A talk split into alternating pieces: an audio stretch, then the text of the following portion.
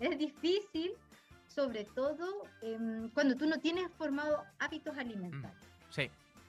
Porque em, sobre, en este grupo que tú hablas, que son los escolares, los adolescentes, son niños que ya tienen hábitos alimentarios formados. Eh, y obviamente prefieren esos alimentos si ya tienen este hábito de, de consumirlo.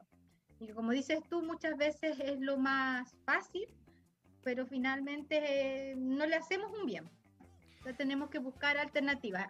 te lo digo un poco también desde la experiencia, porque en el caso de cuando hay niños que tienen hábitos formados, esto te piden frutas, te piden verduras, depende mucho de cómo lo, lo, hemos ido criando, cómo los hemos ido alimentando a lo largo de la vida, sobre todo en los primeros años. Eh, Claudia, em, ya, eh, eh, hablemos un poquito de, los hábitos. Hay niños que, tienen estos hábitos que son un poquito más saludables, ¿verdad? Hay otros que definitivamente nos costó más hacerles esos hábitos y nos rendimos un poquito a la facilidad de eh, que se coman un, pan, de que, de que coman galletas, etc. dicho eso, son vacaciones, nos podemos igual relajar un poquito en el entendido de que eh, los papás siguen trabajando, muchos teletrabajan, eh, a veces se quedan al cuidado de un tío, de los abuelos, los niños también, y es más difícil mantener eh, una regularidad o una normalidad en estos hábitos alimenticios para los que los tienen, y para los que no los tienen es, más difícil la pega. ¿Nos podemos relajar un poquito o es mejor mantener y hacer el esfuerzo nomás de lo que es habitual para los niños? A ver, em, nos podemos relajar, pero quizás en el sentido, lo podemos hacer entretenido, diría, más que relajar. Quizás podemos hacer que sea esta misma alimentación un poco más entretenida y no perder el foco. El foco en el sentido que en este grupo etario en particular tenemos un objetivo nutricional. Y ese objetivo nutricional es que ellos crezcan, crezcan en talla, cuando me refiero a crecer en talla, y logren una talla aceptada o ideal o lo que se espera que ellos alcancen finalmente. Entonces, para eso yo, ese es mi objetivo. Y además, el otro objetivo que tengo es evitar que tengan o desnutrición, o obesidad o sobrepeso, porque esto a largo plazo sí o sí les va a traer consecuencias. Entonces, lo primero, ¿nos podemos relajar? Sí.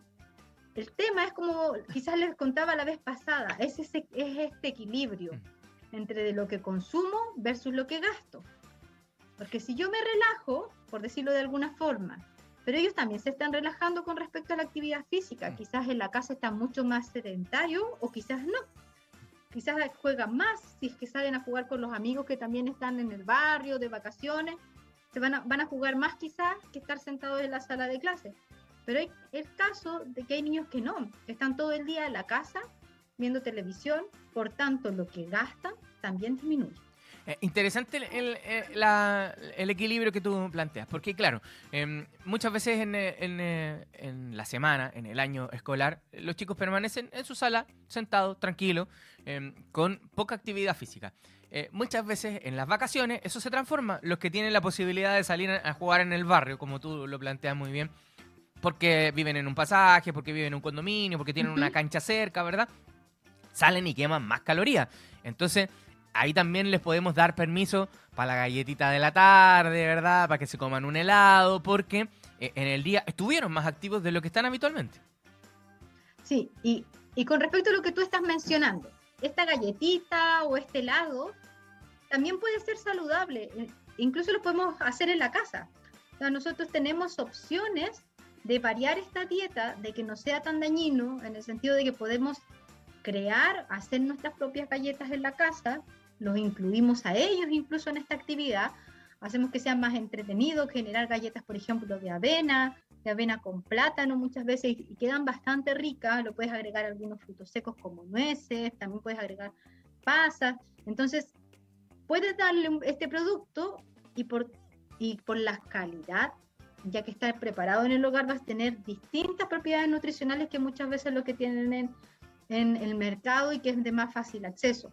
Lo mismo con el helado, por ejemplo, puedes generar un helado en base a leche, fruta o solo de fruta, eh, licuarla y la, le pones un poco de azúcar y lo pones en el refrigerador y finalmente estás comiendo fruta, ahorras dinero, ahora que está todo tan caro, sí. ahorras dinero y lo tienes asequible y no quiere decir que esté mal. El tema es mantener, como les decía, el equilibrio y seleccionar la calidad de los productos, que la calidad de esta dieta sea buena. hay muchas veces el problema al revés. ¿Qué quiero decir con esto? A veces el problema no es que los niños coman de más, es porque como tú decías, hay algunos que ya se hicieron el hábito, no comen tanto a deshora, eh, ya hablamos de que queman un poquito más de calorías también, por lo tanto, eh, nos podríamos incluso permitir que coman alguna cosa que habitualmente no comen. Pero em, a veces pasa que por temas de horario se levantan más tarde, así que no desayunan, o desayunan más tarde. Después, a la hora del almuerzo, si desayunaron más tarde, ya no tienen tantas ganas de comer.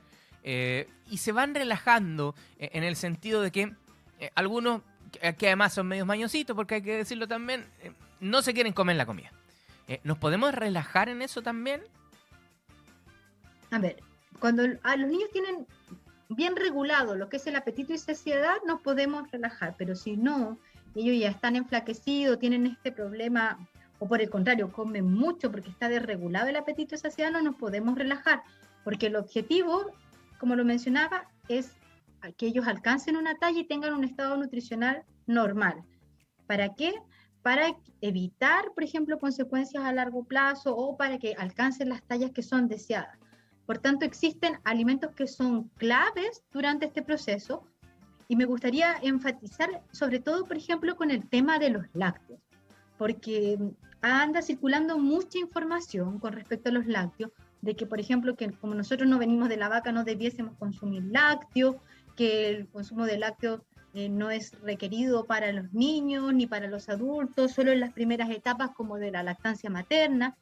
Y me gustaría desmitificar esto en el sentido de que es importante consumir lácteos, ya que la mayor ingesta de proteínas de alto valor biológico viene desde los lácteos, así como el calcio, por ejemplo, que es uno de los nutrientes, micronutrientes que nos ayuda en esta talla que te decía yo de que alcancen los niños así como también otras vitaminas que ellos tienen. Entonces, para crecer, yo necesito, por ejemplo, proteínas de alto valor biológico, calcio, fósforo y algunas otras vitaminas, como por ejemplo la vitamina D, la vitamina A, la B12. Entonces, estos micronutrientes vienen, por ejemplo, los lácteos. Entonces, es súper importante que los niños al menos cumplan con sus porciones de lácteos, que son tres porciones de lácteos en el día, y que en verdad eh, hay estudios que muestran que solo un 25%, un, un porcentaje inferior al 25%, cumple estas recomendaciones. Entonces, ese es un punto fundamental y esto acompañado, por ejemplo, de frutas y verduras. Y esta opción que te decía yo de generar un helado en base, por ejemplo, a un producto lácteo, ya sea un yogur, que lo puedes licuar con fruta, estás cumpliendo las dos. Mm. De una vez estás usando el lácteo y a su vez estás usando la fruta o generar un batido en la casa con fruta, ya sean frutillas, puede ser frutillas, frambuesas, plátano, y generar este batido o hacer mezcla de frutas también con los lácteos, también es entretenido para ellos.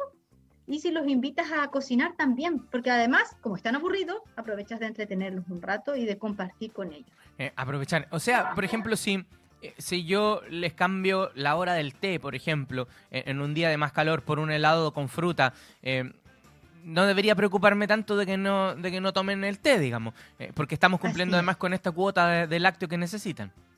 Y eso del té, gracias por decir, porque se llama la hora del té, pero los niños no deberían tomar té. Exacto. ¿ya? Porque el té inhibe la absorción de muchos micronutrientes, sobre todo de esto, y lo que requerimos en ellos es que los tengan los tengan disponibles y donde están más disponibles es en el grupo de lácteos, en las frutas, en las verduras y lo demás nos aporta energía. Pero para crecer, como es el hueso, ¿cierto? Por ejemplo, que, cuando crece un niño, crecen los músculos, crece el hueso, y para eso, para el que cumple esa función, son las proteínas y algunos minerales que nos ayudan a que esto crezca bien también. Porque, por ejemplo, de la mineralización ósea, de la calidad del hueso que yo voy a formar en los niños, por ejemplo, yo voy a ir acumulando calcio hasta una determinada edad, aproximadamente hasta los 25 años. Hasta esa edad yo voy a acumular, es como un refrigerador, en mi cuerpo va almacenando. Y si yo no estoy recibiendo externamente mis huesos van a ser formados más frágiles, por tanto, voy a tener más riesgo de fractura cuando sea mayor. Y desde esa edad en adelante empieza a ir así como en picada, por decirlo de alguna forma, empieza a bajar, a bajar, a bajar. Por tanto, eh, lo que ya, si no consumes lácteos, se empieza a gastar lo que tú ya tenías reservado. Entonces, por eso es tan importante también enfatizar, como decía, este consumo en la, de lácteos en la población. Y lo quería mencionar porque hay mucho, mucho eh, publicidad actualmente en contra de los productos lácteos y además que tienen otros beneficios como es que generan mayor saciedad, que es esto que me decías tú, les da hambre. Mm. También por eso, porque las proteínas en general son las que nos dan más saciedad y esto a su vez nos favorece que tengan menor riesgo de obesidad entonces, y de que generen menor cantidad de masa grasa, de adipocitos en el cuerpo. Y eso hace que también sea mucho más saludable a largo plazo. Eh, estamos conversando con Claudia Bugueño, nutricionista de la Universidad Católica del Norte. Eh, Claudia, eh, y los horarios, porque, porque siempre hemos tratado de que los horarios de nuestros niños para alimentarse sean más o menos regulares, ¿verdad? que desayunen en la mañana, antes de irse al colegio, los que van en el colegio temprano, que tengan un horario para el desayuno, los que permanecen en la casa y van en la tarde, un horario para el almuerzo, eh, una colación, eh, una once cena. Eh, ¿Qué pasa con los horarios que son más difíciles de manejar también en el, en el periodo de vacaciones? ¿Afecta que les cambiemos los horarios? ¿No afecta que les cambiemos los horarios? ¿Nos podemos permitir, como hemos hablado antes, un relajito también con el tema de los horarios? Sí, el tema es que les va a dar hambre. Como decías tú, entre medio. generalmente lo que es apetito y saciedad dura 3 a 4 horas, lo que es el vaciamiento gástrico. Entonces, por eso, el, si te fijas en la diferencia entre el desayuno, el almuerzo, generalmente es cada 3 o 4 horas que uno está comiendo y es porque pasa eso.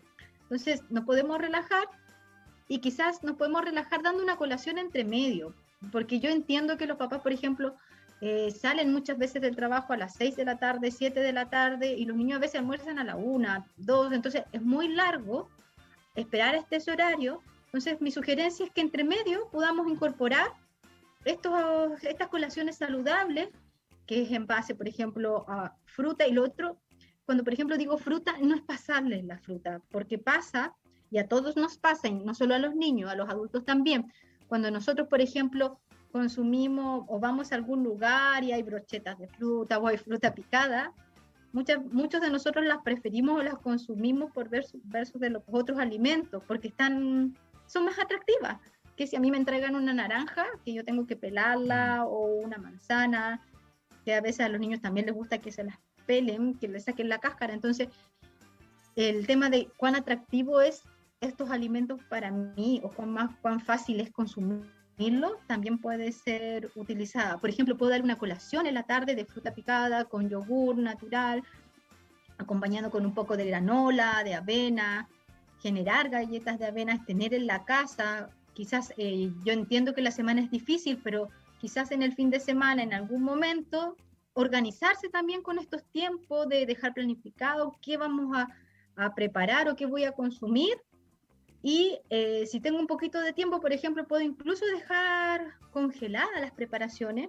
de manera de que me facilito el trabajo en la semana. Mm. Lo digo muy desde la experiencia porque ah, es lo que hago. Dejo el fin de semana, cocino y dejo porcionado para la semana y ya luego sacamos y es mucho más, más rápido porque con el trabajo es súper complejo compatibilizar ambas cosas.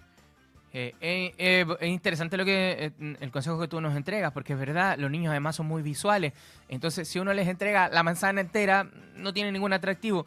pero si las picamos y las hacemos como esta ensalada de fruta que le decíamos en mi tiempo, con, con, un poquito de yogur encima, quizás, ¿verdad? Eh, con algún fruto seco, con una granola, eh, o, solo la fruta y el yogur, porque de repente hay niños que no les gustan eh, los frutos secos, qué sé yo, es más atractivo a la vista, es más entretenido comerlo también.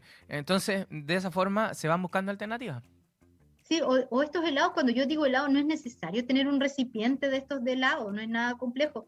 Incluso en estas cubeteras de los hielos, uno puede echar ahí y saca un cubito de hielo y los niños van, lo sacan y para ellos es mucho más sencillo y es un trozo de fruta al final que le estás dando que está que es más saludable que que vayan a comprar un helado y es más barato.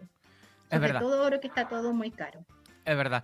Eh, consejos para eh, alimentar mejor eh, a nuestros niños en este periodo extendido de vacaciones que siempre es un dolor de cabeza para los papás, el tema de la alimentación y sobre todo cuando tienen mucho tiempo y, tienen más ganas de mañosear los pequeños. Nos pasa a los grandes, con mayor razón le pasa a los niños. Querida Claudita Bugueño, nutricionista de la Universidad Católica del Norte, te queremos dar las gracias siempre por estar con nosotros y entregarnos estos buenos consejos.